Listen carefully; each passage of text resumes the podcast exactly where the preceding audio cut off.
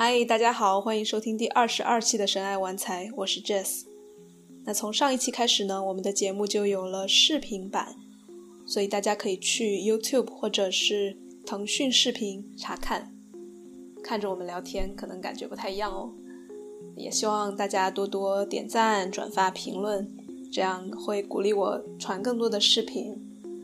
那今天的节目，我和嘉宾 Rachel 聊到了很多有关金钱的话题。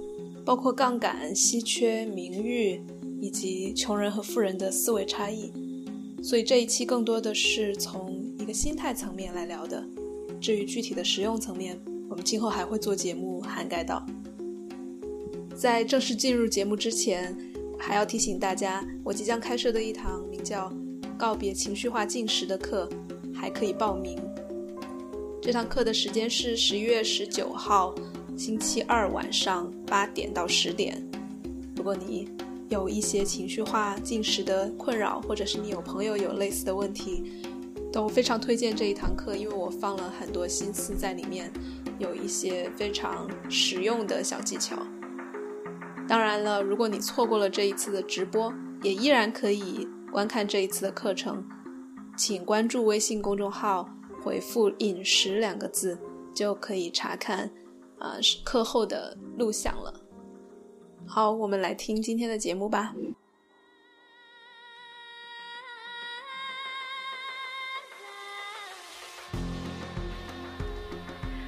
Hello，大家好，欢迎收听或收看我们的神爱玩财。今天的嘉宾是啊，Rachel 王然。呃，Rachel 跟大家打个招呼。哎。那今天我们要聊的话题是，终于神爱玩财的财要好好认真聊一下了。呃，今天请到了，我也不说他的 title 了吧，就很多，嗯，我们十十九期也请到过他，呃，Rachel 王然，嗯，你来自己介绍一下自己吧，我都不知道怎么介绍你，就很牛很牛。好，没有没有没有，就是，嗯。对，大家要是想看这个正式履历的话，可以看这个第十九期，啊，Jess 念了我一下，感觉像念了我的一下简历。对，但其实对我来说，嗯，我在我毕业到现在已经十一年了。对，从大学毕业到现在，其实这十一年一直在做呃创业和投资相关的工作，自己创过公司，然后也做过投资人。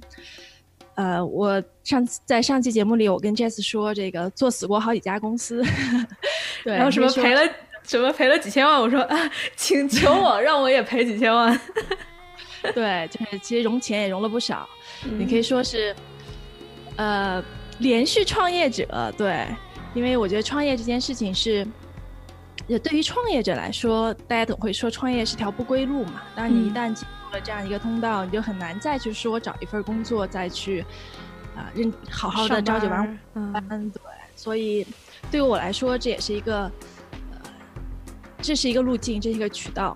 那在之前的十多年，其实也是呃看了很多，但正正好赶上就是中国创业的黄金十年，我觉得这也是比较幸运的。然后正好看到了很多。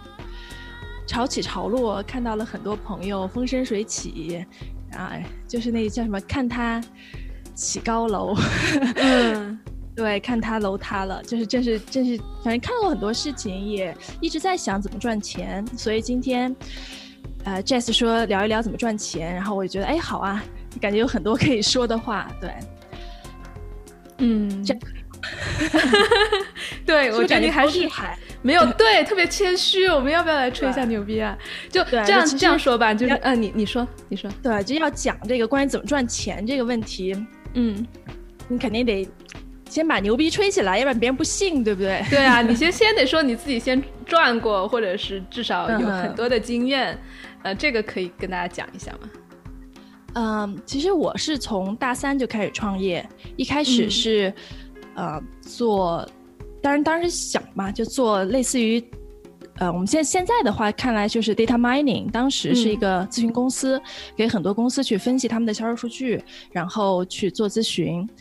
啊，当时我在大三的时候做这个公司，我大四的时候一整年基本上都在跑业务，然后雇了很多当时的同学还有学长学姐。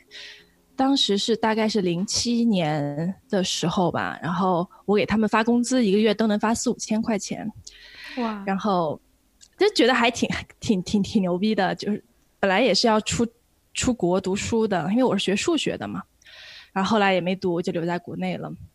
然后之间做过几个公司，然后最多的一个公司当时估值大概是呃两三个亿人民币吧，嗯，对。然后融钱也融了，融了好几千万人民币。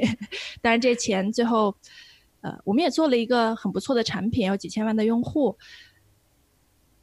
那是关于什么的呀？什么领域的？能介绍一下吗？就那个估值几个亿的。呃，如果是零一四一五年读大学的同学，可能都知道做了一个产品叫课程格子。OK，嗯，在大学里面其实还蛮火的。Jess 当时应该是已经毕业了。对我那会儿应该在读博士，暂时对对，在在就就不知道这个嗯课程嗯是，就有一段时间在市场上还挺火的。OK，那后来其实也是跟着这个资本市场的变化嘛，我们也做了部分的退出，然后啊，现在这个产品还在，但是已经归一个上市公司了。嗯，这是我主要的一段创业经历。那中间其实，在呃。一五一六年的时候，资本市场真的很好，然后当时想的说，那就再做一个公司吧。其实现在看看还挺，嗯，挺随意的，或者太乐太乐观了。当你一个公司还没有做到很好的时候，其实不应该分散自己的精力。但当时就又找了一笔钱，也是有一个呃投资人又投了投了一些钱，又做了一个，我还做过一个男装定制的公司。嗯嗯，对，然后做了有一年。两年的时间啊，后来也是因为，呃，投资人的一些关系，呃，不，投合伙人的一些关系，然后没有办法再继续，然后就停了。啊，中间，当然创业这个事情，我总觉得就是创业是一个密度很大的生活，就是同样一个人可能毕业十年，他上班，他不会有，比如像我这么多的故事，或者是可以说的事情。创业这件事情就是。你在一个高压之下，然后每天经历很多事情，然后做很多决策，无形中把你的人生密度拉大了。那你想的事情多了，因为经历的事情多了。对，对，感觉是一个节奏特别快，呃，频度特别高，发生的对事情来的感觉排山倒海似的。而且你刚才提到的，你做的两个公司，一个什么男装，一个课程，就感觉差好。好远，但是会是有内在的逻辑上的一致吗？还是你的兴趣点就是在这些事情上不同的事情啊？其实没有，就当时因为我是先做投资，我是先做风险投资，然后看到了移动互联网的机会。当时是我是一零九年，呃，一零九一零年一一年在做风险投资，当时正好是苹果刚开始出智能机，然后安卓出智能机的时候，就你真的看到。就很多互联网的应用，互联网的产品起得非常快。那当时因为我在大学创过业嘛，我当时直直觉的感觉就是，哎，是不是我也可以？然后另外就觉得，投资人嘛，就感觉站着说话不腰疼，啊，总是去点评这个那个。因为我当时也非常年轻，然后也是无知者无畏吧。当时做第一个产品的时候，就是觉得有需求，然后的确也是我们做出来很快，就有好几百万用户了。那当然也是赶上说这个，他们叫移动互联网红利。哎呀，我觉得说到这里，感觉就好好抽离啊，感觉回到了一个创业访谈似的，又开始说什么红利呀、赛道啊，对这些词儿听起来都都很很专业，或者很唬人。其实对，其实也没有什么意义。我觉得，就像你说你去读简历上的一些标签，对，在其实某个时刻来说，它意义不是特别大的。所以我们可以先直接跳到这个关于怎么赚钱的主题 上面。可以啊，可以，啊，如果你愿意的话。因为对你刚才讲的那些，我自己也觉得有一点抽离。就是首先我听不太懂，呃，其次就是我觉得可能跟你现在的人生状态已经不太一样了。因为我们上一期讲到的时候，你已经开始就你卖掉了公司，或者是你呃搬到了呃西雅图吧？嗯，我现在搬到西雅图，然后主要就是。带孩子，然后我有两个瑜伽是吧？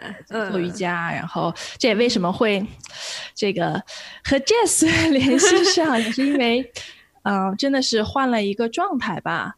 嗯，然后当然，我觉得还是很愿意跟大家讲一讲对关于金钱所谓财富观吧，啊，可以跟大家分享一下一些呃观念和经历。好呀，好呀，那我们直接跳到赚钱这个事情上了，因为我们昨天在沟通的时候就说，呃，Rachel 就问我是不是大家都不是很多人都想要听赚钱的话题啊？可能有的人不想赚钱，但是我的直觉是，其实大部分人是想赚钱的，但是有很多的但是，就把但是就把自己给堵住了。嗯，对，因为我看。呃，我们社群里有很多同学留言，都会觉得说，呃，感觉没有赚钱的动力啊，或者是其实也不想赚钱，只是想帮助人，因为大家都比较 spiritual 嘛。嗯。所以我不知道这个人群里面是怎么样的。哦，对，我 插一句，就是如果不知道的话，Rachel 和我都在一个叫“章鱼觉醒”的社群里面，里面是呃，也没有完全大家都。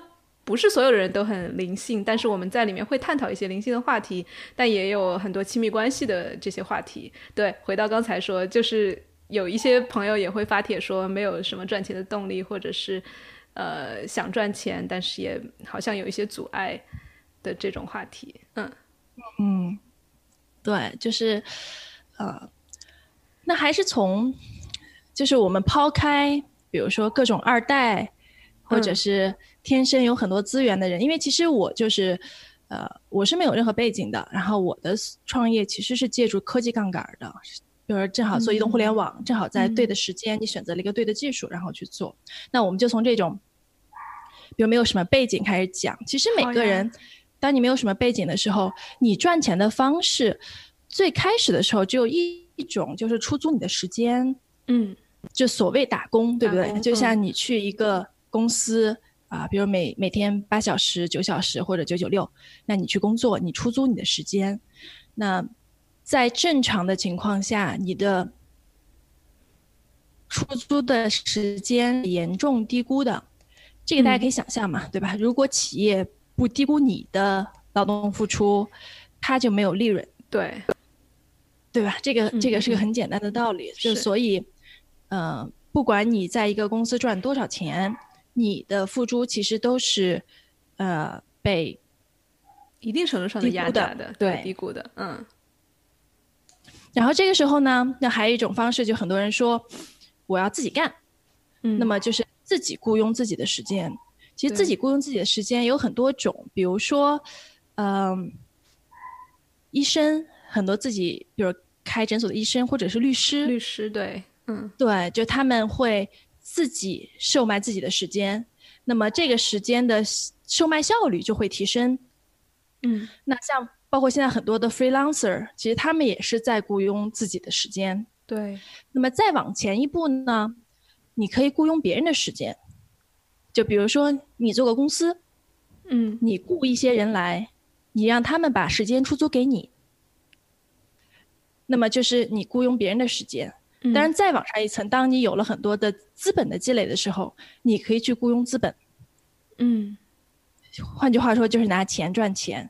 基本上赚钱分这几个阶段，大家可以看一看你现在处于哪个阶段。嗯，这次应该是，对不对？你应该属于雇佣自己的时间的阶段。对对，应该是雇佣自己的时间。嗯，对，就是雇佣自己的时间的区别和雇佣别人的时间和雇佣资本的区别在于。雇佣自己的时间其实是没有杠杆的，嗯嗯，就是说你每天的时间精力是有限的，没有办法。对，就比如说举个例子，比如说你是个占星师，嗯啊，就比如说你每次给一个人看，就比如两千块钱吧，也不算低的，对吧？但是当你不给别人去进行个案分析，就不去算星盘的时候，你就没有收入。嗯嗯，对，就所以你想赚钱，你也许可以赚很多钱，很多律师可以赚很多钱。但是你必须一直干，对，而且它是有上限的嘛，就因为时间，对，你的时间就是上限嘛，嗯嗯。那么当雇佣别人和雇佣资本的时候，其实你是用了杠杆的。比如说你有个公司，比如说你有个厂吧，你有一个随便一个一个什么织布厂，对吧？然后你雇了一些人，有一些机器啊，其实你可以在家里睡觉，然后他们在干活，对不对？然后你就可以有收益。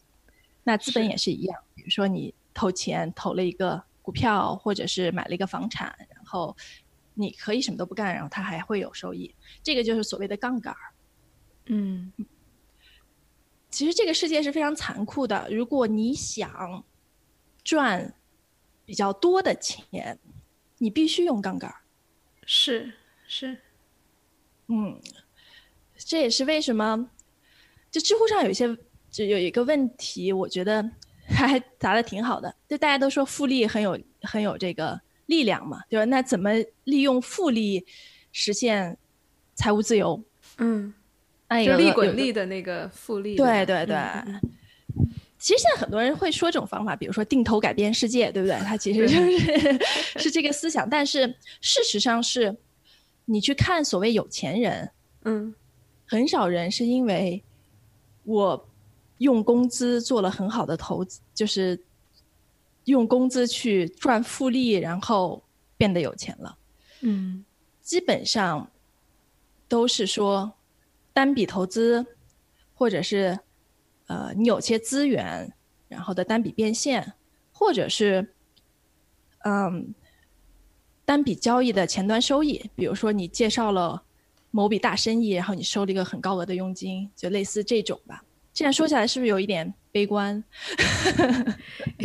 首先有点抽象，就那些单笔的，我觉得可能大很多听众都不太懂。比如说，你能不能举一些例子？呃，怎么样的一个？你你的意思是，这种这种工资的一些呃剩余的部分用来投资，我就是我想说的是说嗯如果你现在每天按时上下班儿，然后去每个月拿工资，你很难变成有钱人。嗯，对，其实，对，这是当然这是事实。当然，嗯就像昨天我们沟通的时候，我跟你说那个 Novo，他嗯发了一个这个、发了一堆 Twitter，大概就在嗯五六月份的时候吧。对，他是谁呢？他是硅谷的一个嗯著名的投资人和创业者，他有个公司叫 AngelList，但其实他在硅谷不是很嗯很。大家不是所有人都认可他，很多人会说他是个混混儿，因为他没有做一个特别 solid 的公司，但是他的确非常的，嗯，会 PR，而且他也做，他也赚到了钱。先不管他的钱是怎么赚到的，他的钱嗯很多是投资赚到的，对。嗯，他就说有两一两个东西是非常上瘾而且难戒的，嗯，一个是 sugar 糖，嗯另一个就是按时的支票。啊，就是每个月收到的支票，就就相当于你每个月的工资，这个东西是非常上瘾，非常难以戒掉的。嗯。嗯，我觉哎，得这是一个怎么讲？就是说，你说那个工资的那个吗？就是说，如果它是代表一种稳定感，是说这个东西难以戒掉吗？对，嗯，就这种稳定感或者是习惯，其实每个月按时的工资支撑了你现在的生活习惯。嗯，是你的消费，你的消费的能力的水平。对，其实大家可以想想，如果你嗯突然没有工资了，而且你不知道下手工资什么来，很多人都会比较慌的。但这个是 有这个 体验，是吗？嗯，也没有但这个就是你开始赚钱的嗯开始。是的，是的，我知道这个是我去年辞完职之后，我就准备好了要要打破这种对于定期入账的钱的这个依赖和你讲到的这种的可能短期的安全感的这种丢失的恐惧啊什么的，然后一开始肯定也是有焦虑的，嗯，但是我觉得自己也还。我很开心，其实能够遇到这个挑战。这种挑战，就每当你以为觉得自己快要破产了，就没银行里没钱了，然后这个时候你如果把这个压力扛过去的话，哎，又会又会撑很久。然后这种当是一个历练吧，这个历练真的我自己很珍惜。其实，嗯嗯，哎，但是当时你会，嗯，比如当你出现赤字的时候，或者是金钱不是很富裕的时候，你的行为会有些变化吗？我会呃察觉到有变化，就比如说平时爱平时买一些东西之前不看价钱的，可能要看一下看一下，犹豫一下又放回去了，或者是在外面吃饭的时间变少了，这些都是呃很明显的一些变化吧。你说的还有其他方面的行为什么变化吗？对，其实这个就说到，嗯嗯，我不是之前说过稀缺一本书，对，嗯嗯嗯，那就说，当你在你的金钱资源变少的情况下，很多东西就会改变。呃不好意思啊，我们家这个有狗叫，我把题，没问题，不是特别的影响吗？我可以把门关一下。不会，嗯，也行。好，我们的每一期中间都有一个关门的、开门的小空缺，上一期也是。但 anyway，嗯，继续。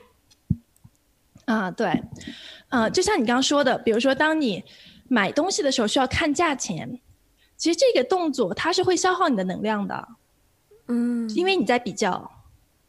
是，嗯，就是其实我也有过特别穷的时候，就是在我刚毕业的时候，我刚毕业的时候，我做过一个篮球馆，就是在北嗯京，嗯。它是一个实体的，其实当时还挺酷的。我们和 Nike 啊什么都有合作，在北京还挺有名的一个街头风格的篮球馆。但当时的确的确是不赚钱，啊，而且篮球馆本身有很多投入，啊，那个阶段我过得就是非常的、非常的拮据。然后我去超市买洗发水儿，我都会选那种飘柔九块九，我觉得我现在都记得特别深刻。九块九。对，然后我就有一天会觉得说，我为什么要这么累？嗯就是因为你每次，就是所谓贫穷是一种压力，对吧？就是这种对金钱的稀缺，它会影响你生活的各个方面。然后我经常就会觉得买个菜还要算，好累啊。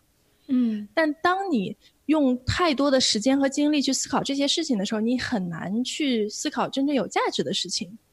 对，而且在这种压力之下，创造力可能也会减弱，比较难发挥出来。，嗯那后来你算一下，比如说你每瓶儿洗发水，这个就便宜十块钱，你一年可以省多少钱？对吧？你你算一下你在菜市场的斤斤计较，然后算一下你一年可以省多少钱，啊，省不了多少钱，嗯，一顿饭的钱，一件衣服的钱，嗯，嗯，所以对，所以我觉得这是一个呃根本不一样的一个方式。就像硅谷很多公司，他们也会有这种，像很多公司就呃，比如说我我先生之前在一个硅谷的公司，它叫 Palantir，它是一个第一个就说这个 engineer is king，就是工程师为王。他公嗯司会给你请阿姨去打扫卫生，哇，然后会公司会帮你洗衣服，就你可以把衣服带到公就帮你。省掉所有的这种精力上的支出。对，他就说你不要去浪嗯费这些事情，然后我帮你办，然后你就好好工作。我也可以举个例子，就在我我我们当时我们公司，嗯，就有有有一个姑娘也是跟在公司干很多年，也是非常重要，然后就做我们 CMO 的一个角色。然后她有一天就跟我说，她说她跟她老公吵架。我说为什么呀？她就说她老公不洗衣服，然后撂的到处都是。她有一天回去特别累，因为我们当时真的是工作其实加班挺多的。她说她回去特别累了，然后房子里特别乱，然后顿时她就崩溃了，然后就因为事情吵架。然后她她说她老公半夜三点钟洗衣服，然后然后我就说。其实这件事情很好解决，对对外包出外去呀这种，嗯，对，后来我就拿我们公司就办了张卡，就请了一个保洁公司，然后在里面存了一两万块钱，也没有很多其实，然后所有中层中层以上的员工都可以用，嗯，然后很多人给我反映说，生活一下就美好了。就是你每周有个阿姨来打扫卫生，对吧？就大家就至少不用为这件事情去争吵、去消耗。对，消耗精力，情感上也是一种消耗。嗯是，就举这个例子是说，其实，嗯、如果你现在很拮据，或者是说你天天在算计钱，我觉得这是一这不是一个好的现象，嗯或者这不是一个好的信号，你需要让自己抽离出来。这有什么问题呢？是说，当你每天计较这个的时候，你是不会，你肯定不会说我拿一万块钱去学个课程，嗯对吧？或者是是说我休息三个月去写本书，或者是做一个有价值的内容。嗯那当然了，刚说你不这么想，你首先得有一点积蓄，对不对？对，或者我觉得更重要的是，开源比节流更重要。就我们在在在省内飘柔九块九的时候，还不如说我把这个心思花在我怎么去赚更多的九千九百九十九。对，或者这是个心态，就是首先你要 value 你的时间，就是你的时间是有价值的，嗯，你要给你时间足够的价值。嗯，就比如说现在，如果我去工作的话，我会觉得。比如说，一小时一千块钱以下，我肯定不干。对，就我给自己定了个价，就我一小时的工作值一千块钱。嗯，那么你你有没有这个价格？你要有这个价格，那所有低于你这个价格的事情，你都可以去外包。那就比如说 Jazz，对不对？我觉得你一小时很贵，那你花四个小时去剪辑视频就不划算。嗯。对不对？如果你 对你剩下钱，对，就是其实这是一个心态，这其实跟你真正有多少钱没有关系。其实很多人不，很多人不穷，就像我们的父母，对不对？他们他们总会积累下来一些，嗯，对，然后他们有，就是这是一种习惯，这是一种 mindset。其实跟你真正有没有钱关系不是特别大，嗯嗯，是。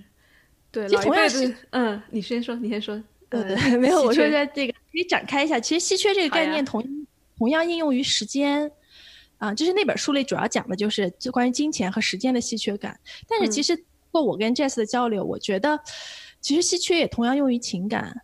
嗯，怎么说？对，当你处于一种情感匮乏的心态的时候，如果你就你觉得你非常缺爱，嗯，你的爱不自足。然后你就会去去索求别人的爱，然后你就会计较别人的爱，嗯，就是我付出那么多，为什么他付出的比我少？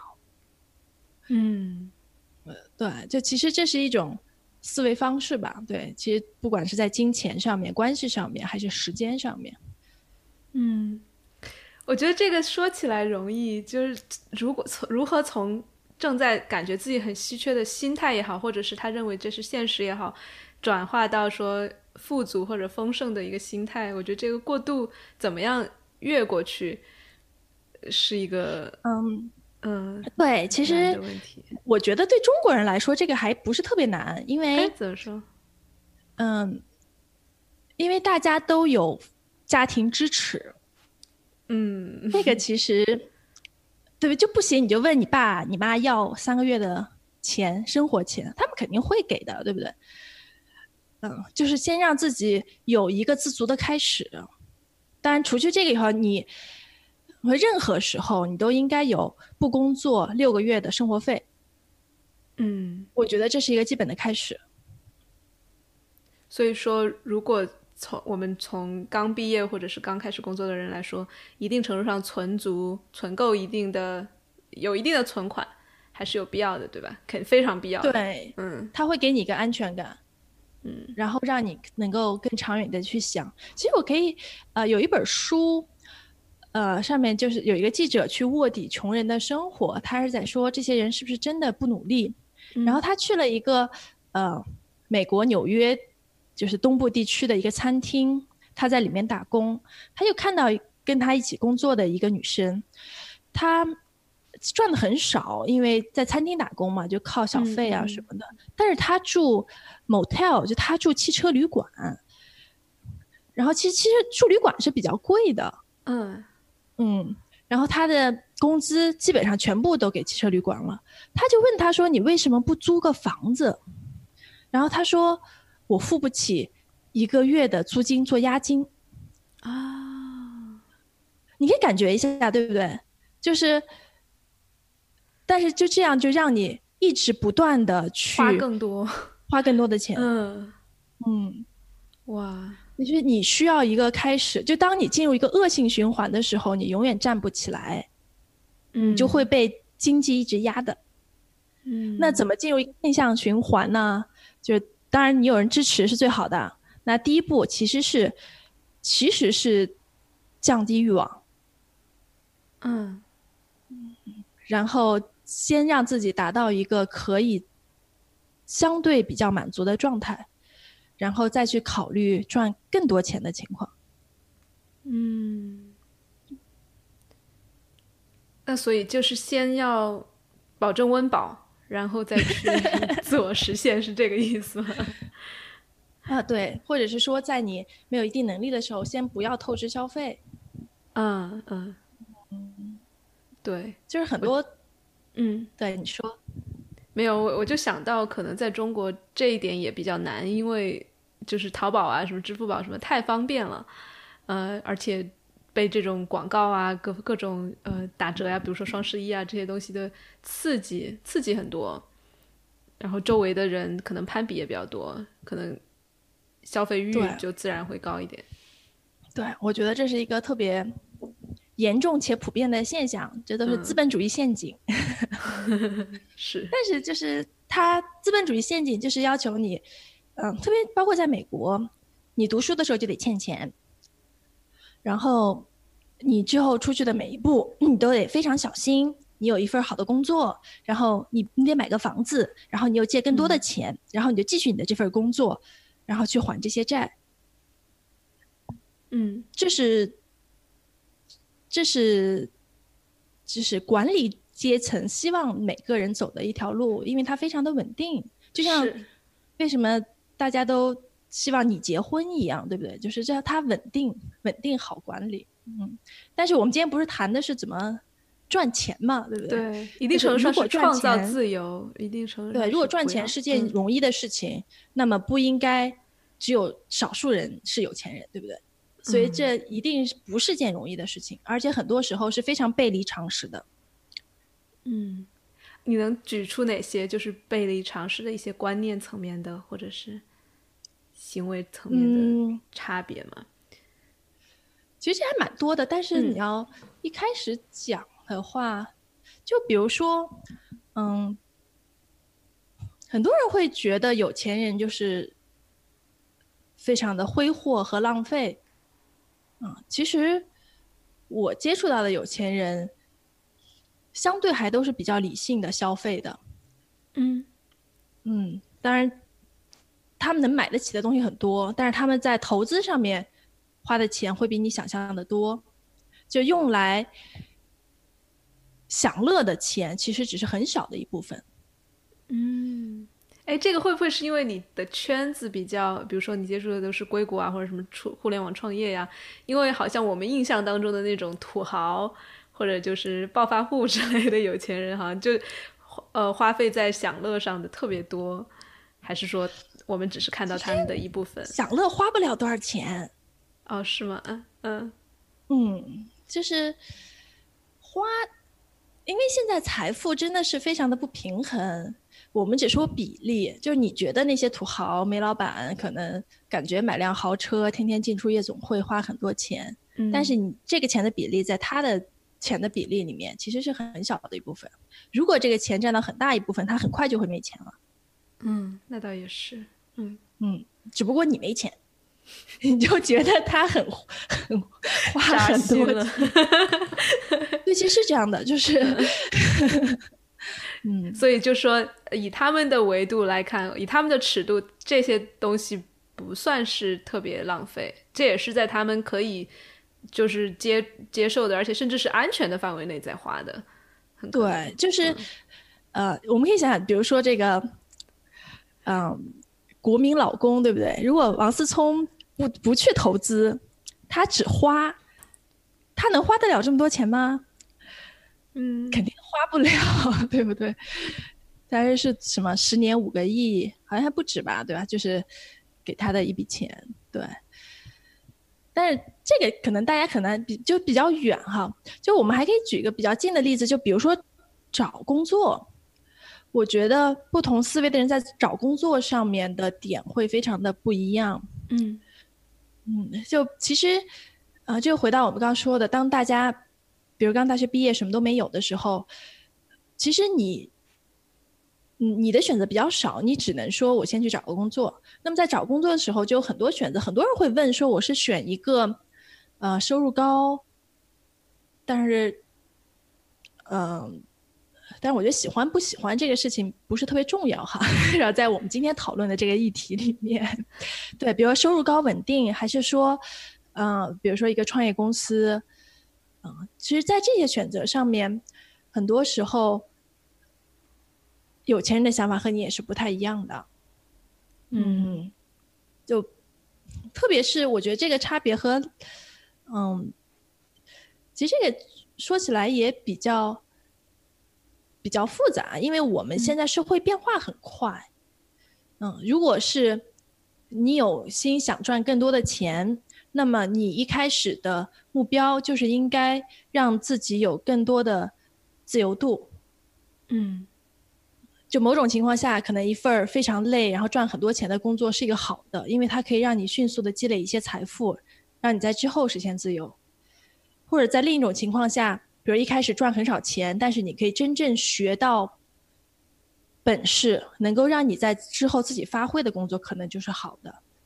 嗯，所以这两种情况，不管是哪一种，其实它的导向都是越来越自由，就时间上或者金钱上越来越来越多，然后你有有时间再去啊投入到你更想要做或者是更赚钱的事情上。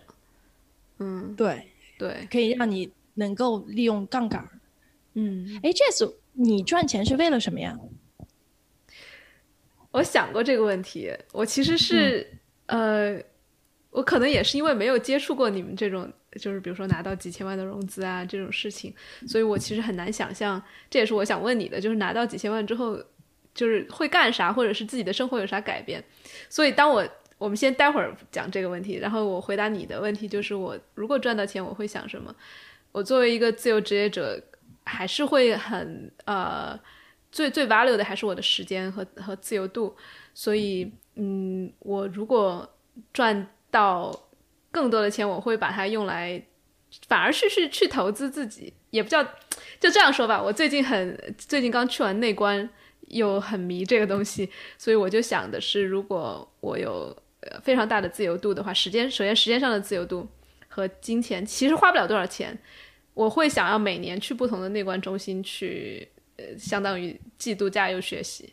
就比如说，他们说新西兰的新西兰的内观中心很漂亮啊，或者密歇根的很漂亮，我就觉得，哎，要是我能付得起，其实那个机票钱很好付，但是你有十天的假期，呃，加上这十天如果能够，就像你说的运用杠杆，这十天你在度假的时候也能赚钱的话，这个对我来说就是一件很幸福的事情了。嗯，所以其实你赚钱是为了自由，嗯。应该是，但其实，对我觉得，对于大部分来说，赚钱都是为了自由。嗯，所以这个思维跟真正的有钱人思维有不一样吗？嗯，其实有钱人也分很多种。嗯，就像我刚刚说的，大部分有钱人都是靠一笔投资或者是一笔交易变有钱的。当你有钱了以后，你就可以利用资本的杠杆，然后保持有钱。对，就像前阵我看那个 Netflix 里面那个 Explain 的有一期是讲 Billionaire，里面有一句话就是说，他说你让十美元变成，呃，你让一百美元变成一百一十美元，其实需要很多工作。嗯，你要让十亿美元变成十一亿美元是不可避免的。是的，是你觉吧？好残忍 的，但世界就是这么运作的。对我们不说它好不好，嗯，那我们所以 问题是就变成如何从从一百变成那个十亿？先先先第一个小目标是不是？对，嗯嗯。对，我先回到你刚刚说的那个，当你融，比如融到几千万的时候，你做什么？嗯，做公司啊，发工资啊，就是其实公司你创业，公司融的钱不是你的钱，嗯，你不可不可以用它来买车买房，对你只能用它来发工资，对吧？你可以来投资，比如说呃投资版权，然后雇更多的人做市场。所以，其实像我们公司最多的时候有六七十个人，其实每个月发出去很多钱，嗯，这也是，不，这是另一个问题了。没事儿。没有，但这个 我我想问的，我当然知道这几千万拿到的不是你自己的，而是公司的。但是对于你自己的生活有什么变化吗？就比如说，其实你是 CEO 的话，你你也是拿工资对吧？对，我也拿工资，但是我可以给自己开高一点，对。但是你也有肯定不能，对我也会有股权，你也不能高很多，所以我肯定是，我肯定我永远都不是公司里面拿最高工资的人。嗯嗯，因为你总有雇的更厉害的人、更专家的人、后期雇的人。OK，所以对我个人的生活来说，创业的时候真的变化不是特别大，因为嗯，你没有时间花钱。对，就是，而且你会觉得，我经常，我很长一段时间都有个所谓名言，对吧？就是如果买包包就能解决问题的话，这个世界就太容易了。所以说，你当你困难的时候，你也不会说想去买个包包或者换，那没有用啊。对，就我也买过包包了，但但是就没有用嘛。对，你会觉得说我永远都可以去买个包包，但是 so what？嗯嗯，对，他已经不能嗯解决你的问题，带给你任何愉悦。哎，那所以当你在就是 run 一个很大的公司的时候，会没有很大的公司，就是一个大多少人啊？大概 最多的时候六七十个人吧。对，也算一个中小小到中型吧，就是中中型互联网公司吧。嗯嗯嗯，那。你你会每天就是压力很大吗？就是我想问的是你的时间怎时间自由吗？因为我我因为刚刚提到我很在乎这个东西，对，不太自由，对吧？嗯，就还回到稀缺这个概念，就创业的人很多都处于时间稀缺的概念。嗯，就是你总会觉得自己很忙，然后每天起来都有很多的事情，特别是，嗯，特别是就所谓 CEO 他做的事情永远都是救火，然后处理问题。就会其实压力很大。你说当时，我当时为什么没有说做 meditation，对吧？就我觉得你没有你那种时间紧迫感，不会让你说抽出时间去做重要的事情。你永远是在重要且紧急，或者紧急且不重要的事情里面。最近那是个惯性。就其 实，你让我现在回头看，我会觉得当时还是挺就。挺弱的，对吧？就是 我经常会觉得往事不堪回首，我就回首看当时自己真的还是还是不够厉害，嗯。但是的确当时是那样的一个状态，而且大部分的创业者都很长时间都会处于那样一个状态。嗯，我我听到还蛮蛮蛮惊讶的，就是你会觉得自己弱呀，或者是不够厉害，或者我想问的是，就是如果你可以穿越回去，你几年前你会怎么样？呃那我觉得我现在肯定会赚超超多钱呐，因为对，就比如说哪些事情上可以，哪些事情上可以重新做，或者说你自己的呃 routine 啊，或者其他方面有哪些是会改变一些的？嗯，我觉得首先在公司的运作上面肯定会有很多的变化，对，就关于说在你已有业务不行的时候，怎么选择新的业务。嗯啊，然后雇什么样的人，不雇什么样的人，其实，在这些方面都是走了很多弯路的。有些东西是不可以，就是不可以挽回的，因为它都是消耗资源的。但对于个人来说，我觉得，啊，其实我没有什么特别说的遗憾。你让我现在说我应该坚持做 meditation，其实肯定也不是，就是我觉得是每个阶段吧。对，嗯，就我我现在会觉得，就像你上次。你会问我说：“为什么有钱人喜欢算命？”嗯，我我后来最近听到一个说法，我觉得还蛮有意思的。他说：“其实现在人，不管是你做公司，还是做，比如说你是个政治家，还是政客，你所面对的决策是异常复杂的。其实这个决策不是说你天人合一了，拥有智慧了，你就可以看得很清楚，然后做出决策，因为它受很多事情的影响。”当你做一个决策的时候，可控性很差的时候，大家有时候就会去追求一些，比如算命，对吧？去追求一些所谓可能会有的答案。嗯，就我现在也，我到现在我还是会觉得，呃，创业有它的方法论，然后是就是赚钱也有自己的方法论。这些东西，如果你真想，它是个游戏，你要真想玩，你就 commit 进去。那在这个游戏里面，你不要过多的牵扯到自己的呃 spiritual 的状态。是，我觉得对。嗯，你你你能继续展开讲一下这个点吗？因为我我可能有一些不同的看法，但是这 exactly 就可能是因为我赚不到钱。对，就因为其实，嗯，就像我现在的状态，我就所谓非常 spiritual，对吧？因为我现在真的，呃，基本上之前的事情都了结了，我就在这边，我在西雅图一个，呃，非常。大自然靠近大自然的一个环境，然后我就很容易安静下来。然后我会发现，嗯，你让自己开心愉悦其实挺容易的。就我们之前说做做瑜伽、做做冥想，啊，其实挺容易的，就让自己开心。那你就会觉得说，你还需要回到，比如说那种特别压力大或者是拼在一线的状态吗？对不对？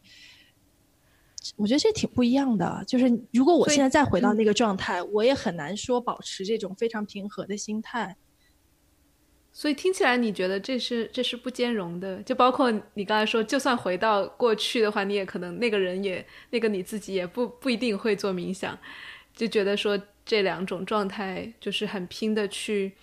呃，赚钱，然后去规划，呃，和和我觉得智慧是追求兼容的，就是你在通过，比如说冥想获得的智慧，它是兼容的，它体现在比如控制自己的情绪啊，啊，就体现在能够或者不被贪婪或者恐惧不要让自己驱使，对，不要让自己，比如说。呃，过度的透支啊，不管是心理啊，还是这个能量上面，我觉得这些是有用的，但是它不会帮助你做决策。嗯嗯，这是其实你想想，真正那些所谓大德，然后嗯，就是所谓 guru，他们还都是在相对比较单纯的环境里面。但这个这一点上，我就很很很很佩服巴菲特和芒格，因为他们我觉得就其实是在金钱的领域的灵性大师了，可以说是。那巴菲特也不做 meditation 呐？我不知道啊，但是我觉得他的他会他他他不做哈，而且而且他 他也很不健康，对不对？他吃可乐、喝可乐、吃炸鸡，对。但你可以说那是另一种智慧。他的思路是其实是很一致的，就是他的他投资，当然我讲这个我其实是很小白的，但我据我从我的了解中知道，他比如说他不会去追逐，就他很很著名的那句话嘛，就别人恐惧的时候贪婪你，别人贪婪的时候恐惧，就是一种智慧啊，也是一种就是不被不被短期的呃利益或者是损失所蒙蒙获的这种智慧吧，是是。对，就是我，我肯定同意，巴菲特是非常有智慧的，他是，他也算是我偶像。但是其实有一点，嗯，我其实有体会，就是，嗯，理性和 spiritual 之间会有一个，会有一个过渡。就像其实很多道理，你不需要有精神，很多精神层面的东西，你也可以明白。就像比如说巴菲特，他的很。很多思考，我觉我觉得是基于理性的，嗯嗯，就是当你如果你想创业或者想赚钱，你最好可以学一些博弈论和概率论的知识。其实很多里面，他就会告诉你什么是小概率事件，啊，然后为什么很多情况下大家认为是对的东西不一定对。嗯，有一本书叫做《思考快与慢》，嗯嗯。我不知道你有没有读过，其实他他非常理性，而且他他也不是很难，他也不是很容易读。嗯，它但他非常理性，他没有我感，反正我觉得他不是，就你不需要 meditation，你也不需要有任何 spiritual 的东西，你也可以去理解它。其实那个状态，就很多做创业的或做投资的人，他是非常喜欢这些东西的，因为它会让你变得很冷静。嗯嗯。但 spiritual 我觉得是另一个事情，它因为它里面 compassion 很重要，是，嗯，对，这是因为我我之前的读书清单就都是思考快与慢，然后稀缺就是这种这种这种东西。然后我现在的读书清单肯定就完全不一样了，对不对？但是，呃，我会觉得他们都会给你一一种稳定感，但是不一样。嗯嗯，我感觉其实是殊途同归的有点，但是他们的 approach 确实很不一样。就是一个像你说到的很理性，很也也能帮你冷冷静客观下来，然后另外。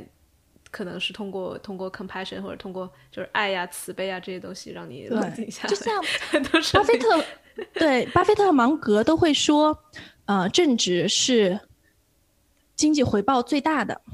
嗯，他们非常强调正直。嗯，但是他的思考点不是说 compassion 啊，明白？他是理性的。嗯嗯，但这是。这件事情告诉我们，至少这个社会、这个世界还是有意义，还是有希望的。对，就是就像那个你你前面发那个那个 Naval 那个他的 Twitter，他也说到，就是 ethical business 是可能的。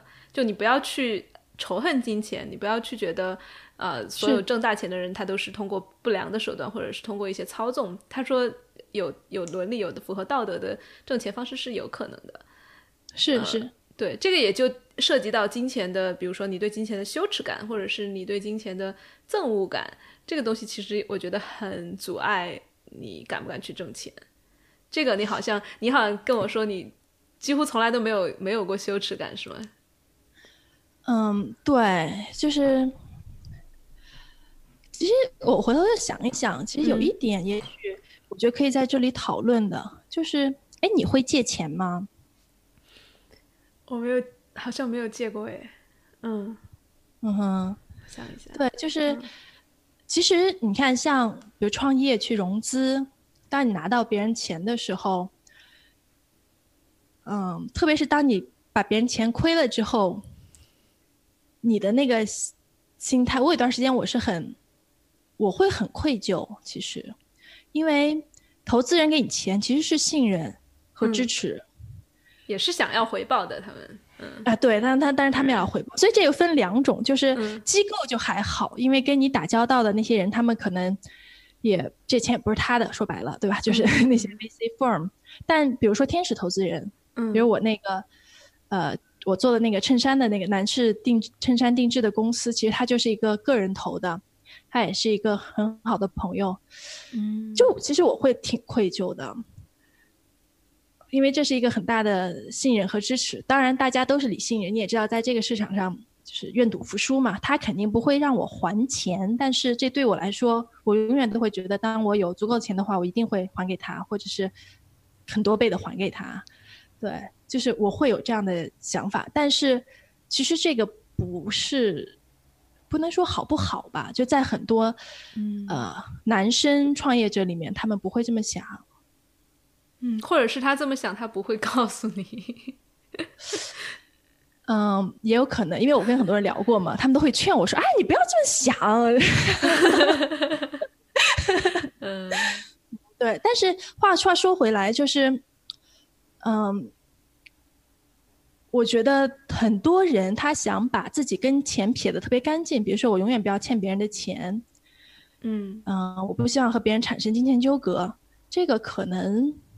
不是特别有助于你赚钱，嗯嗯，我嗯，所以你说就是除了说借那种投资人的钱之外，你你会觉得生活中也要敢去借 借朋友的钱吗？还是说啊，不一定要借钱啊？就其实我是不太同意借钱。那比如说，嗯，比如说你父母可以愿意给你一些支持，嗯，那你要不要？你有你用什么心态要？这个我很同意，就是很多人会对这个事情上有羞耻感，会觉得呃，好像是自己能力因为我觉得这是中国小孩一个很大的优势，就外国小孩没人给你给钱，对不对？但中国小孩很多就会自己拧巴，特别是很多富二代，对吧？我有很多富二代朋友，然后他们就各种拧巴，然后想做这个想做那个，又觉得资源不够，因为他们想做的事情都很大，但他们其实有很多钱。但是他们就觉得这钱是父母的，不能乱不能花，或者不拿父母的钱，就自己在那瞎拧巴。对，我觉得这太拧巴了。很大的优势。对，其实如果他不拧巴，然后去用这个钱赚更多的钱，他说不定他能够回报他父母的也很多。对，就我我曾经经有一个有一个呃领导，他就跟我说，他说，嗯，你有多少钱，并不看，嗯，他是这么说的，他是说，你的钱包括你有的钱和你能支配的钱。嗯嗯，所以能支配的那个部分就是，对，你可以想想你有没有能支配的钱。还是说只有你的钱你才能支配？其实这是一个金钱关系。哎，哎，那你你现在能你的钱和你能支配的钱，你能就是给大家举个例子吗？嗯，这样说吧，其实对于创业者来说，最重要的是呃 credit 或者或者叫 reputation，对，就是呃你曾经做过事情，那是你的你的履历，你的证明。当你再要做事情的时候，其实会有很多人愿意给你支持和帮助的。嗯，换句话说，愿意投资你的，他愿意给你给钱。那这些钱其实就是你能可以支配的钱。你要知道，你什么时候要用你的 re，你用你的 credit 去变现。嗯，当然这个变现不是说这个给自己哈，但是你永远都可以使用这个钱作为你做事情的杠杆。嗯，对，我觉得有钱让你做事情，这个是真的太。对，我以前就觉得我靠，这个运气好好啊！就回头想，真的是，就当你什么都什么都没有的时候，有人愿意投资让你做事情，那真的是上辈子修来的。没有我，对我觉得这个运气肯定是很很很重要的，对吧？就我一直都说我我命好，但是你肯定也努力很多了，嗯嗯嗯，对。我觉得，如果但是你能不能做出去第一步？你能不能走出去第一步，向别人张口要钱？我觉得这是你可以控制的。你不能控制别人拒绝你。对，嗯，就比如 Jess，你现在有个特别想做的事情，就比如说你想去走十个全世界的内观中心，然后你算一下你需要多少钱，你敢不敢问大家众筹？敢。Do it。嗯，嗯，哎，你你会做这种事情吗？比如，就比如说，呃，众筹这个，我只，哦，我觉得这是一个很好的话题，就是因为很多人会觉得，我要挣钱，可我要找别人要钱，可能是我要做出一些事情，甚至我要有回报。因为最近我们在群里面也讨论这个事情嘛，就好像是我拿钱一定是要我付出一些什么东西。但像像你举的这个例子，就是我自己去内观，我自己我自己爽了。我会需要承诺一些回报才来众才敢去众筹吗？还是说你问的就是我我就是为了我自己去享受的，我来众筹这个钱？嗯，就如果你你就这么写，你说我是为呃我不承诺任何回报，那你拿了钱以后，你真的会这么想吗？嗯。就应该不会，就是毫不愧疚的 拿 的拿着钱自己就去了，肯定还是因为，嗯，其实给你钱的人肯定不是陌生人，嗯，肯定不是说第一次看，我靠，这姑娘好漂亮，我要给她给钱，对不对？肯定，我可能也有吧，对对，但是大部分可能不是，对不对？就是大家参与的众筹肯定是觉得，不管怎样，我信任这个人，即使他不在内观这件事情上给大家很什么回报，那也许其他的地方。对吧？就如果你拿了这些钱，你这你就消失了，嗯，那这些人可能对这些人来说，对给你钱的人来说，大部分大不了就是抱怨几句，对吧？说你句坏话，然后那也没多少钱就过去了。但对你来说，你就永远丢失了这个 credit，嗯嗯，所以就其实我觉得这不是一个问题，就是不管你有承不承诺给大家回报，你都会给大家回报的。嗯，嗯，所以给钱的人他可能也会这样，不管是短期还是长远的来看，呃，相当于给你的支持，或者是对对于给钱的人来说，他如果他得到回报肯定会好，但是因为你也没有给他承诺，那么他也是他只要能就愿打愿挨的这个关系。其实是这样的，嗯，而且对于给钱的人来说，他肯定不会说把毕生积蓄都给你去内观，对吧？对，也是在他能支付的范围内，而且对他可能就给你了一顿饭钱，对吧？就那倒是，其实对他来说也没有那么大，所以这个事情不要想的太重。就是如果你会觉得说我拿了这些钱，我好像对每个人都有特别特别大的责任，但其实也许不一，就是这个关系不是这样的。嗯，是，嗯嗯，这个让我想到我最近在 Facebook 上看到我前前就是某一任。他居然在 Facebook 上发，就是 Facebook 上可以你发起各种的 donation 嘛，你就发起各种的，比如说公益活动啊，啊，你你要为某某个慈善机构捐呃筹款呀这种小活动。他发起的是一个 为了他自己，因为他自己欠了呃两千多的债，也不是债吧，就是他突然收到了两千多的那个呃 tax bill。然后今年他又没没怎么挣钱，就没什么钱了。然后他就把那两千多放在 Facebook 上说：“我现在没钱了，大家可不可以支持我一下？嗯，我现在再好好找工作，但是如果能够谁大家一起帮我把这两千还了，我就会很感谢。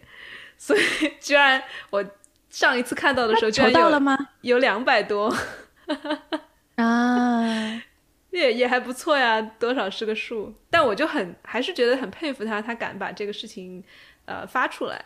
首先，因为承认自己欠款或者承认自己快没钱了这个事情本来就可能有点羞耻，呃，加上又又只是去找人要钱，他也没有承诺任何的回报，呃，我觉得也是，也也也觉得他挺挺厉害的吧，嗯嗯哼，挺有勇气的。但有时候我会想说他。他是借不到钱吗？他应该是也欠了朋友很多钱了。嗯，好吧。嗯哼，对，这是一种方式嘛，对吧？但是你至少，这对我来说，这还给大家一个信号，就是你好像已经借不到钱了。嗯嗯嗯，所以这不是一个，就是对于就我们刚才前面提到的这种长远的就。Reputation 名誉来说，不见得是一个。我觉得，但我还是很佩服他的勇气。如果他真借到这个钱，帮他解解决了这个问题，那么对他来说，说不定是一个很大的改变，或者是是个转折点。不见得有可能让他变得更依赖于，就是自己不去挣，反正筹一筹也能筹到。是是是，其实有一点，其实就我还挺想聊的，就是我觉得现在的这个网络环境。嗯，或者说互联网带给大家很多新的机会，我觉得是非常难得的。就像，嗯，我们刚刚说到杠杆，其实杠杆是一个非常有价值的一个概念。就如果你想，呃，真的变得变成所谓有钱人，你必须要利用杠杆。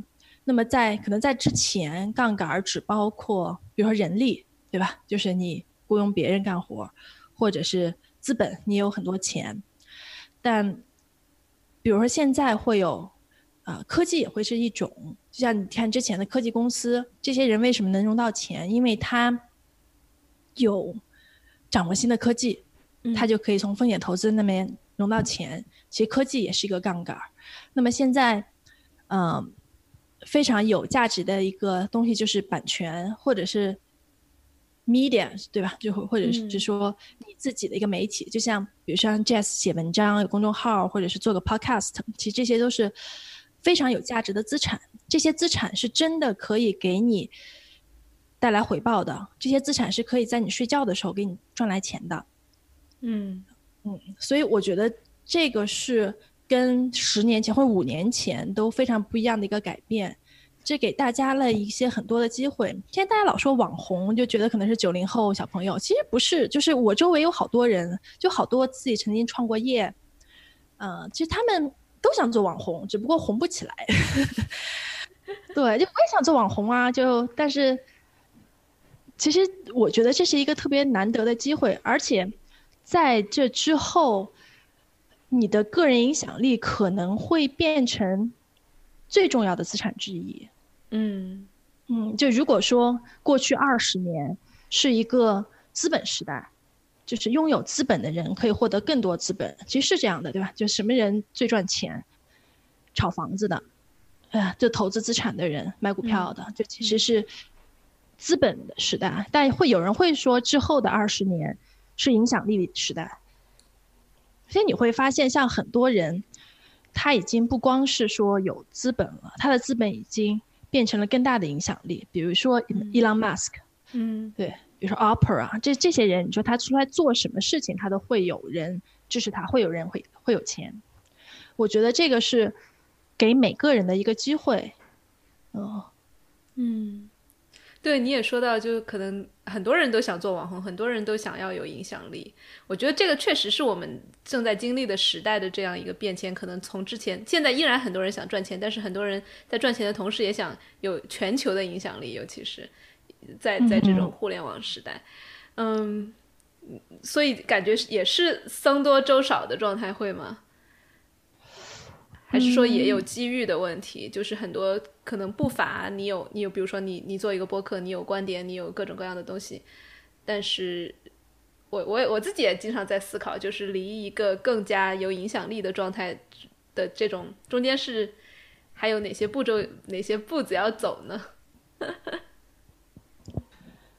嗯，我也不知道哈，要我因为我也不是网红，但我觉得这个可以探讨，嗯。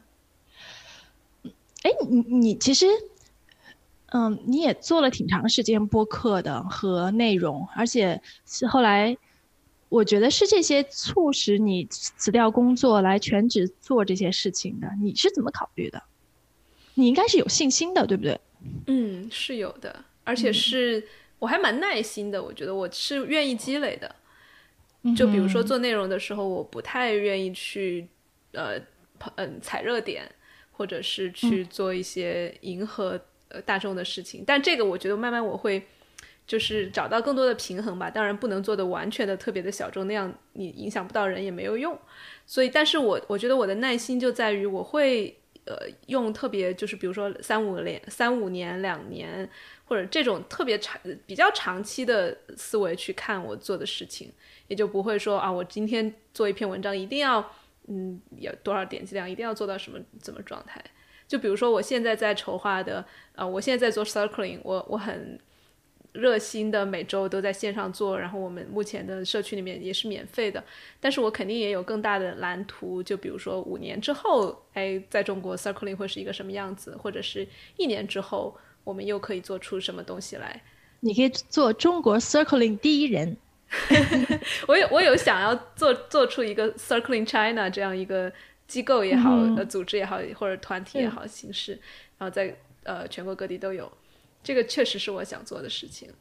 但就是因为我会觉得我会比较呃愿意去平衡这种长期的目标和短期的投入积累，所以在短期的时候，如果我能想到，哎，我做这个事情是有是有更长远的蓝图的。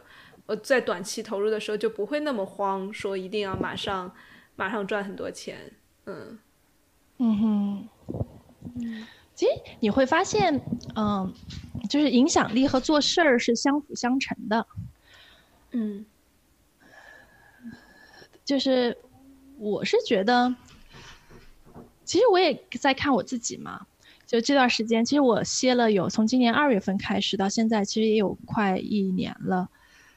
对，其实我也尝试过写一些文章什么的，但我后来发现，可能对于我来说，我比较擅长的还是做事情。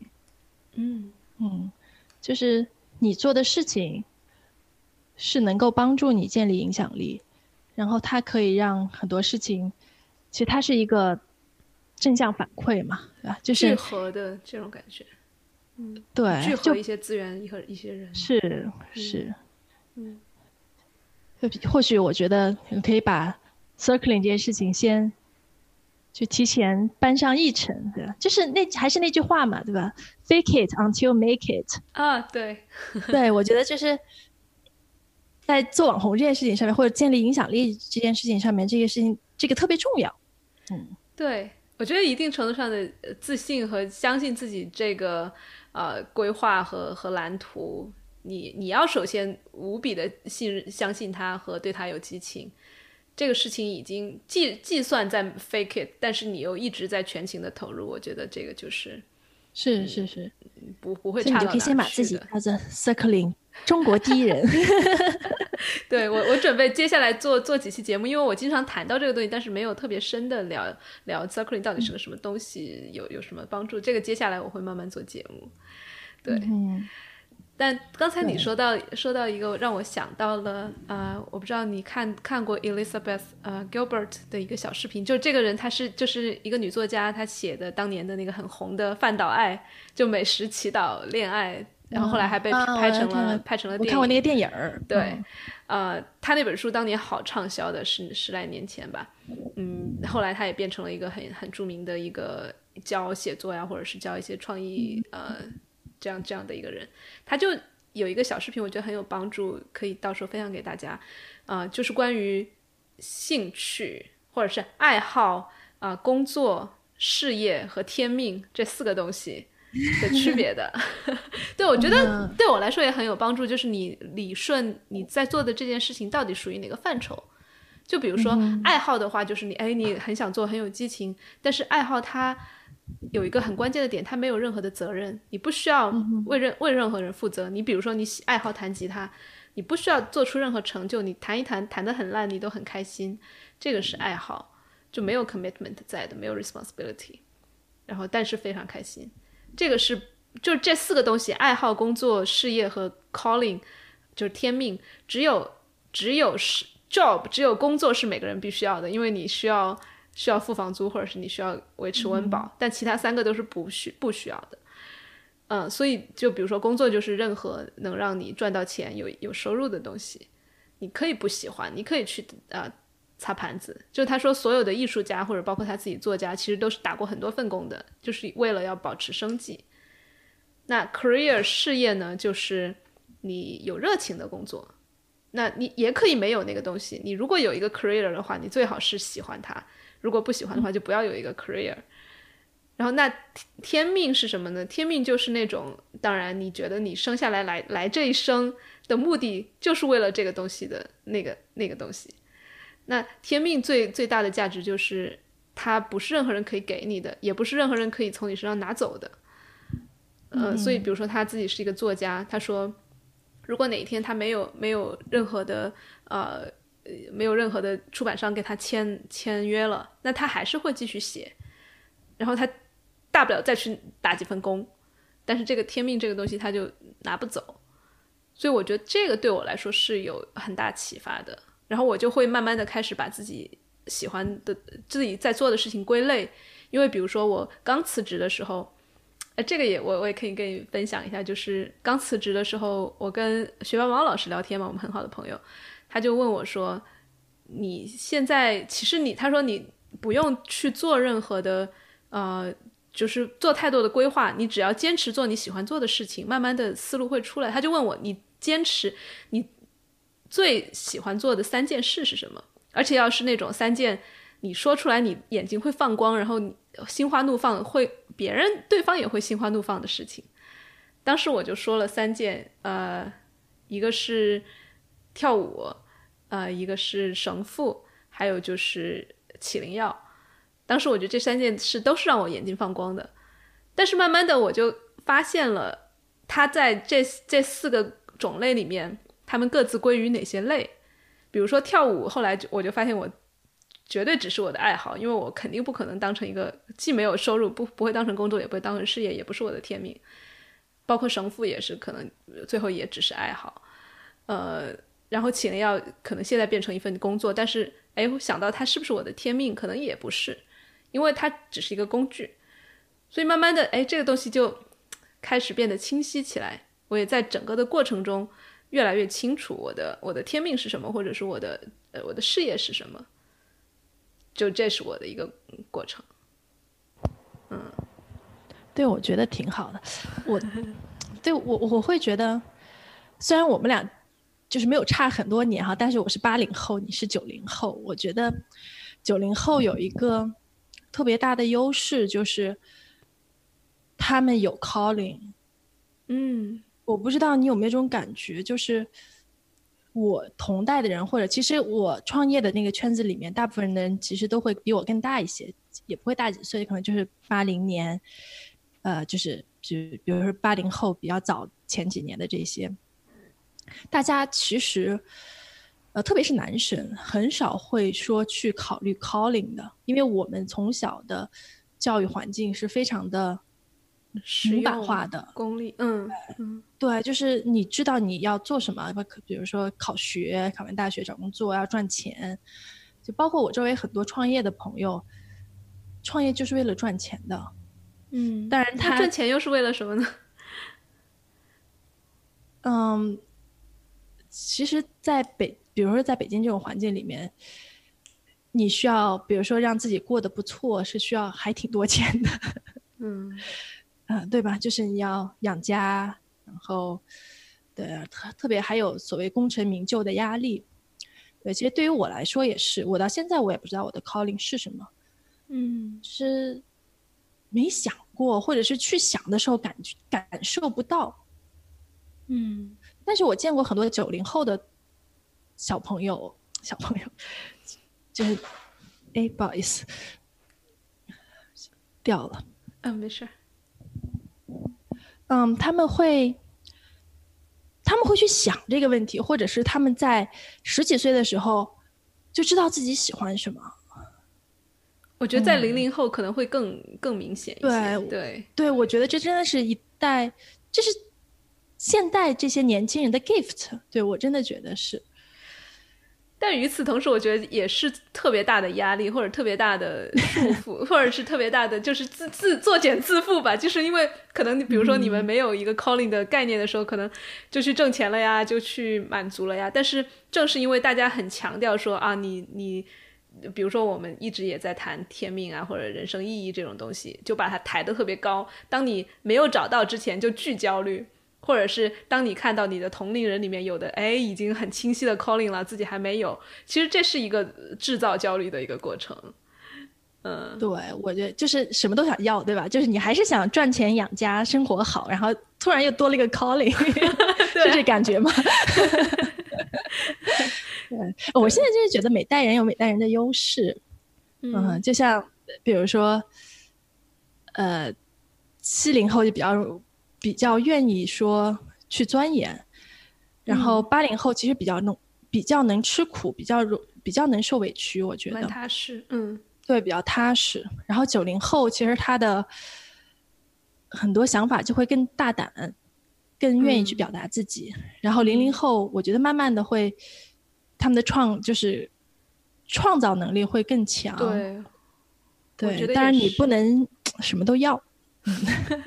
或者说是你知道了自己的这些，像你说的是 gift 也好，或者是机机会也好，那你那你在选择他们的时候，也同样去承担他的他的负面的东西。就像我刚才说，如果你我们这一代人就是有了天命这个意识，但是那你就要去承担你自己选择了想要去追求这个意义，那就要承担自己暂时还没有追求到，或者是不知道是什么这种迷茫带来的，或者是这种这种空虚这种。呃，不确定性这些东西也是自己要承担的，嗯哼，嗯，但但我觉得话说回来，我们最后来讨论这样一个问题，就是我们今天提强到提到了很多要挣钱呀，要有杠杆呀，啊，要钱生钱，要要有天命，就好像是一种，就我们如何再再回过头来去看待朝九晚五呢？看待一个没有天命，只有工工作，只有只有卖时间，呃。不去找杠杆这样的一一种生活呢？我觉得大部分人都是这样的生活。嗯，是，就是没有谁的钱是天下掉下来的，就是你多多少少都要承担一定的风险，然后做一定的努力，然后你才能够获得这个财富。那么，如果你想要的是平稳。想要的是好生活，我觉得没有问题。嗯，但是我觉得你要看一个事情是不是有问题，你就看他有没有纠结。嗯嗯，是。嗯，我觉得对这个这个是因为我身边也有一些朋友，或者说我们社区里也有一些朋友，他不会觉得这是个问题。就如果能够拿一份工资，呃，活得很安稳的话，如果这是他想要的，我觉得。就特别是，嗯，对他来说是一个特别好的选择。嗯，不是说每个人都得赚很多钱，而且现实是说只有极少数的人能够赚到很多钱。我觉得这是大家要认清的一个现实。对，所以你是不是真的想玩这个游戏？嗯嗯，对，就像你前面说到的，如果要玩这个游戏，就要 commit 进去。那 commit 意味着什么呢？就意味着你要花很多的时间精力在里面，或者是短期看不到游戏的结局，也要去继续玩下去，是吗？还有什么？你需要去做很多，你需要去，你需要 hustle，就是张罗。呃，对，就是比如说，嗯，你一个人做瑜伽冥想，然后找朋友说说话，你很舒服。但是当你需要去赚钱的时候，比如说你做了课，做了篇，做了个课，你需要去卖它，嗯，那你就要去说服你想要获取的资源。那这个过程，你肯定就没有那么舒服。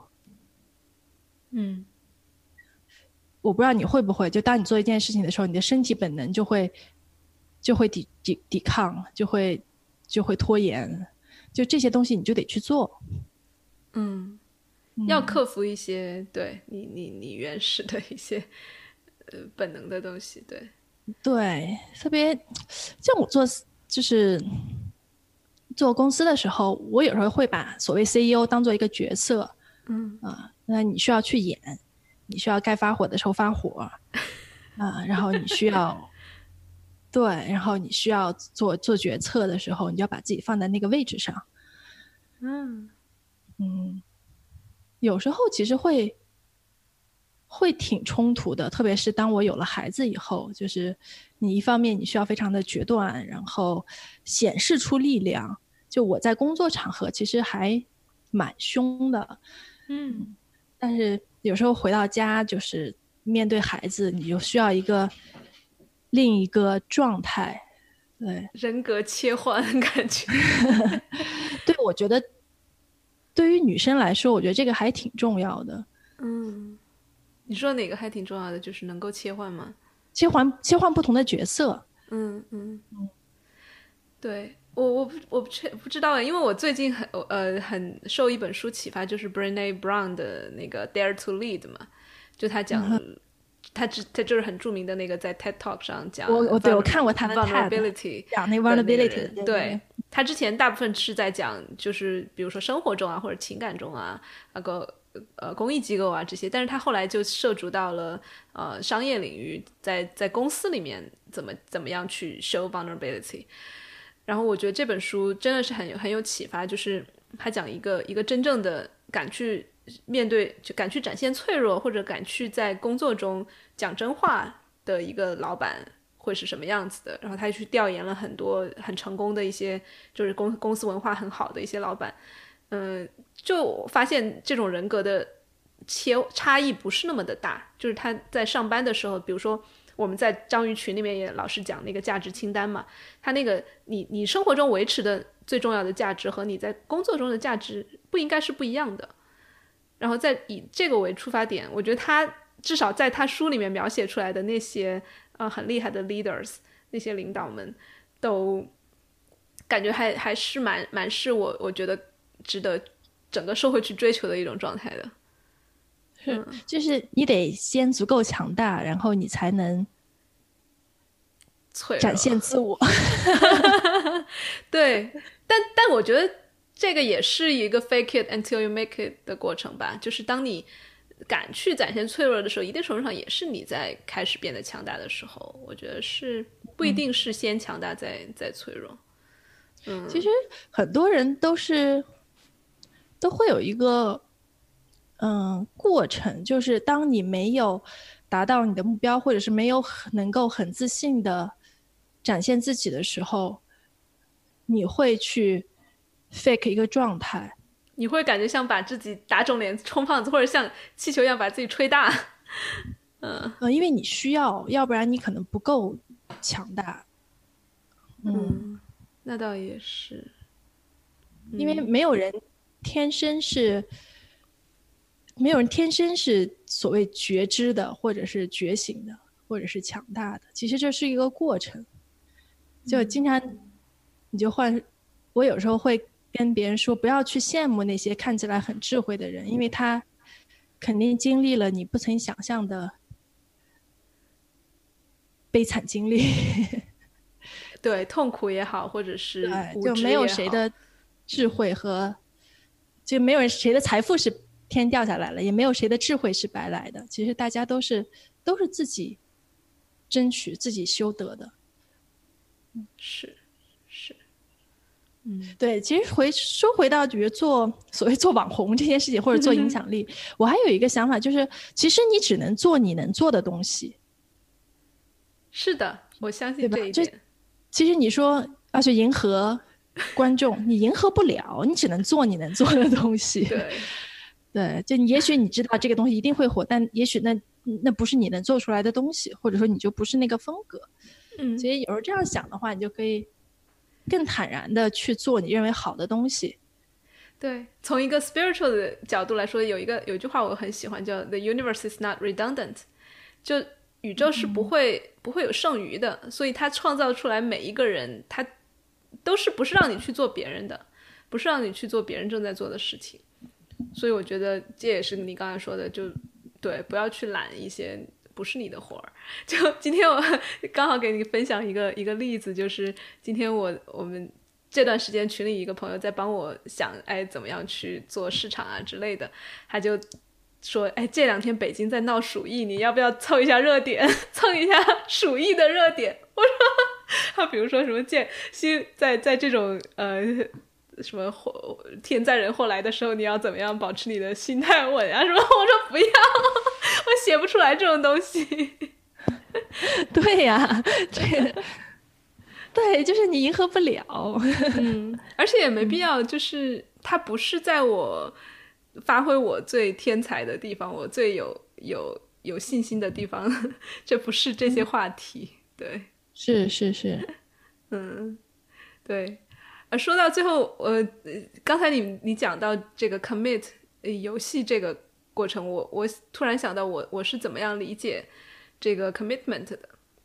我觉得是是这样的，我们刚才讲到，呃，爱好，爱好就是不需要 commitment，其实。就是你可以随时扔掉它，但是所以所以在承呃承诺或者是在这种投入一件事情的过程中，一定是是有责任，一定是有压力的。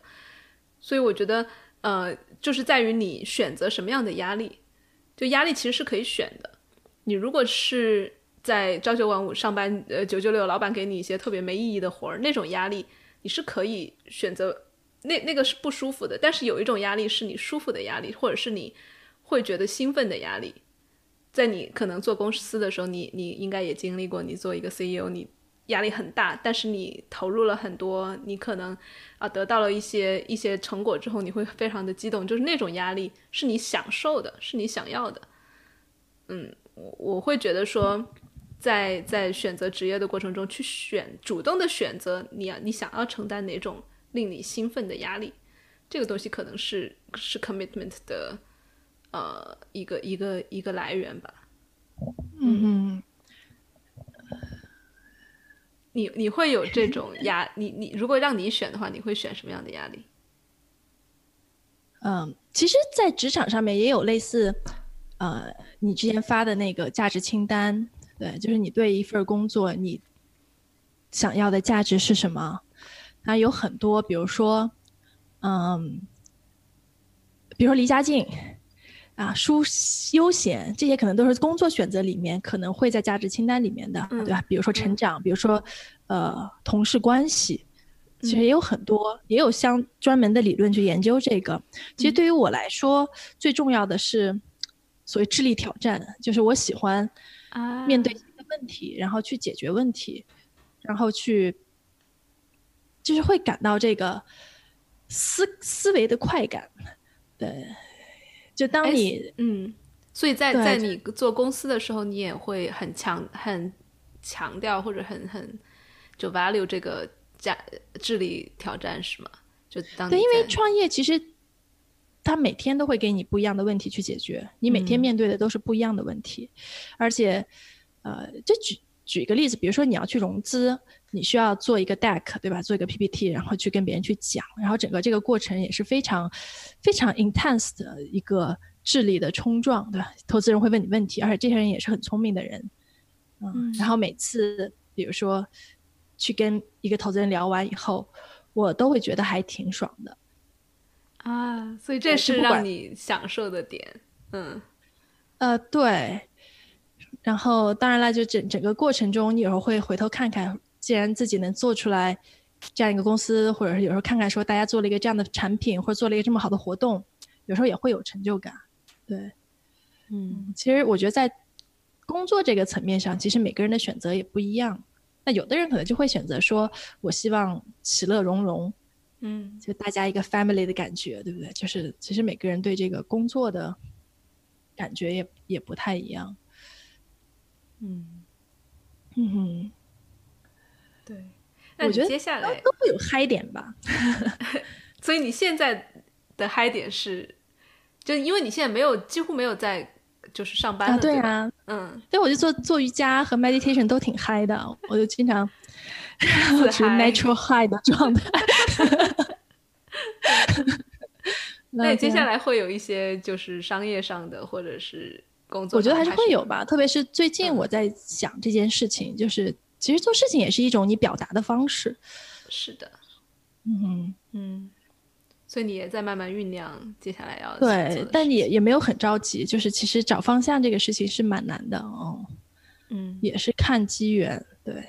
是的，是的，我这样，我前段时间还在跟朋友聊说，所有的那些找到方向的人，他都可以给你告诉一堆的那个道理，怎么找，怎么找，但是我才不信嘞，就是他们过程中其实是自己也是不知道方向的，只是说，当你找到了之后，你回过头来，你可以编出一个逻辑自洽的故事，好像说这个东西是有有方法可循的，但是我其实相信大部分人都要经历大量的迷茫和痛苦。而这个是正常的，我觉得我们要去不要去美化了这个过程，或者简化了这个过程，就迷茫真的是特别特别正常的。是，而且很多人他都找到了嘛，他肯定要 convince 自己说这个就是对的，对吧？然后他总是有一百个理由。嗯，对。所以，但是我觉得我们就是现在都是在探索的过程中，也也就如果找不到的话，那就把过程变得更非常的享受。嗯。嗯，对，我觉得不着急赚钱是个在找方向的过程中巨大的优势。嗯嗯，对对，我觉得这个很很重要嗯，让你心态不会不会慌。就我们回到前面提到的，就不会有心态上的匮乏。就钱钱，当然也前面也也也也提到说要有一定的存款，所以金钱上也不会匮乏。就当你没有那个稀缺感的时候，可能。也更容易找到一些，嗯，哎，那 Jess，你你你你找方向是在找我？我没觉得你在找所谓创业的方向啊，你只是没有啊。我现在创业的方向也不是特别的清晰，但是现在会有一些，我现在特别想。哎，所以你对自己的定义最后还是你会做个公司吗？还是说就是在打造个人影响力这条路上继续往前走？其实还是挺不一样的。我更多的应该是一个 solopreneur。就是会想当就是个人的创业者，但是肯定会要像你说到的雇雇人，嗯，工作。但是我的目标不是说把它做做的做成一个大公司，更多的可能还是不一定是个人的影响力，但是是个人塑造出来的。比如说我我一开始发起的社群或者是播客的影响力，这是我想做的。嗯哼，嗯，对，就就所以所以一定程度上大不一定是好事，或者是钱与。数量更多不一定是好事，关键还是你自己想要什么。嗯嗯，这是我我的想法啊。我如果 就就我现在是井底之蛙，没有没有没有没有，我觉得你在同龄人里面已经走走的很超前了，希望吧。嗯，哎，我们最后最后我们来结束。我突然想问，就是当你在赚钱的时候，你的 role model 是谁？就是，嗯，你会会有 role model 吗？会有一个想要去成为的那样一个人吗？嗯，就是我在初中的时候，呃，就有两个偶像，一个是比尔盖茨，一个是巴菲特。哇，看来就是小时候我追星追错了，还没赚到钱。呃，我觉得这个还挺奇怪的，就是我从小，我不是跟你说我没有什么金钱羞耻，我从小就想着说我要赚钱。当然没想说赚钱干什么，嗯，对。然后我会，嗯，我在初中的时候就看那个比尔盖茨，当时写的是，未来之路》对那本书，然后还看巴菲特的各种自传什么的。哇，对，但但是，哎，果然起点就不一样，觉得会有会有影响吧？嗯嗯。但我倒没有说一定要赚那么多钱，就至少我现在不会觉得我我的目标是赚那么多钱。但我曾经是想说一定，比如一定得做这个 billion dollar company，但其实现在反而没有这样的负担或者是想法。我就想，能如果你能做一件事情，比如说能做五年、十年，我觉得就是非常好的一件事情。嗯，那你现在呢？现在有一些就是榜样吗？觉得你谁谁谁的生活是你觉得嗯很没有哎？我觉得越大就越随着年龄增长，不参考别人了是吗？不会羡慕别人的生活，对，嗯，因为你知道每个人都需要都有需要解决的问题，嗯，是是嗯，好吧，那你还有什么要 要要补充的或者要问的？嗯。对我，我还是觉得现在是一个特别好的时代。然后，其实对于每个人来说，如果你有想表达的，你都可以去尝试，不管是做一个 podcast 也好，或者写写文章也好，至少你都可以开始。但是不要指望说一开始就能就能大红大紫赚很多钱。嗯，然后其实积累还是必要的，不管是说你在知识层面的积累和技能层面的积累，都是。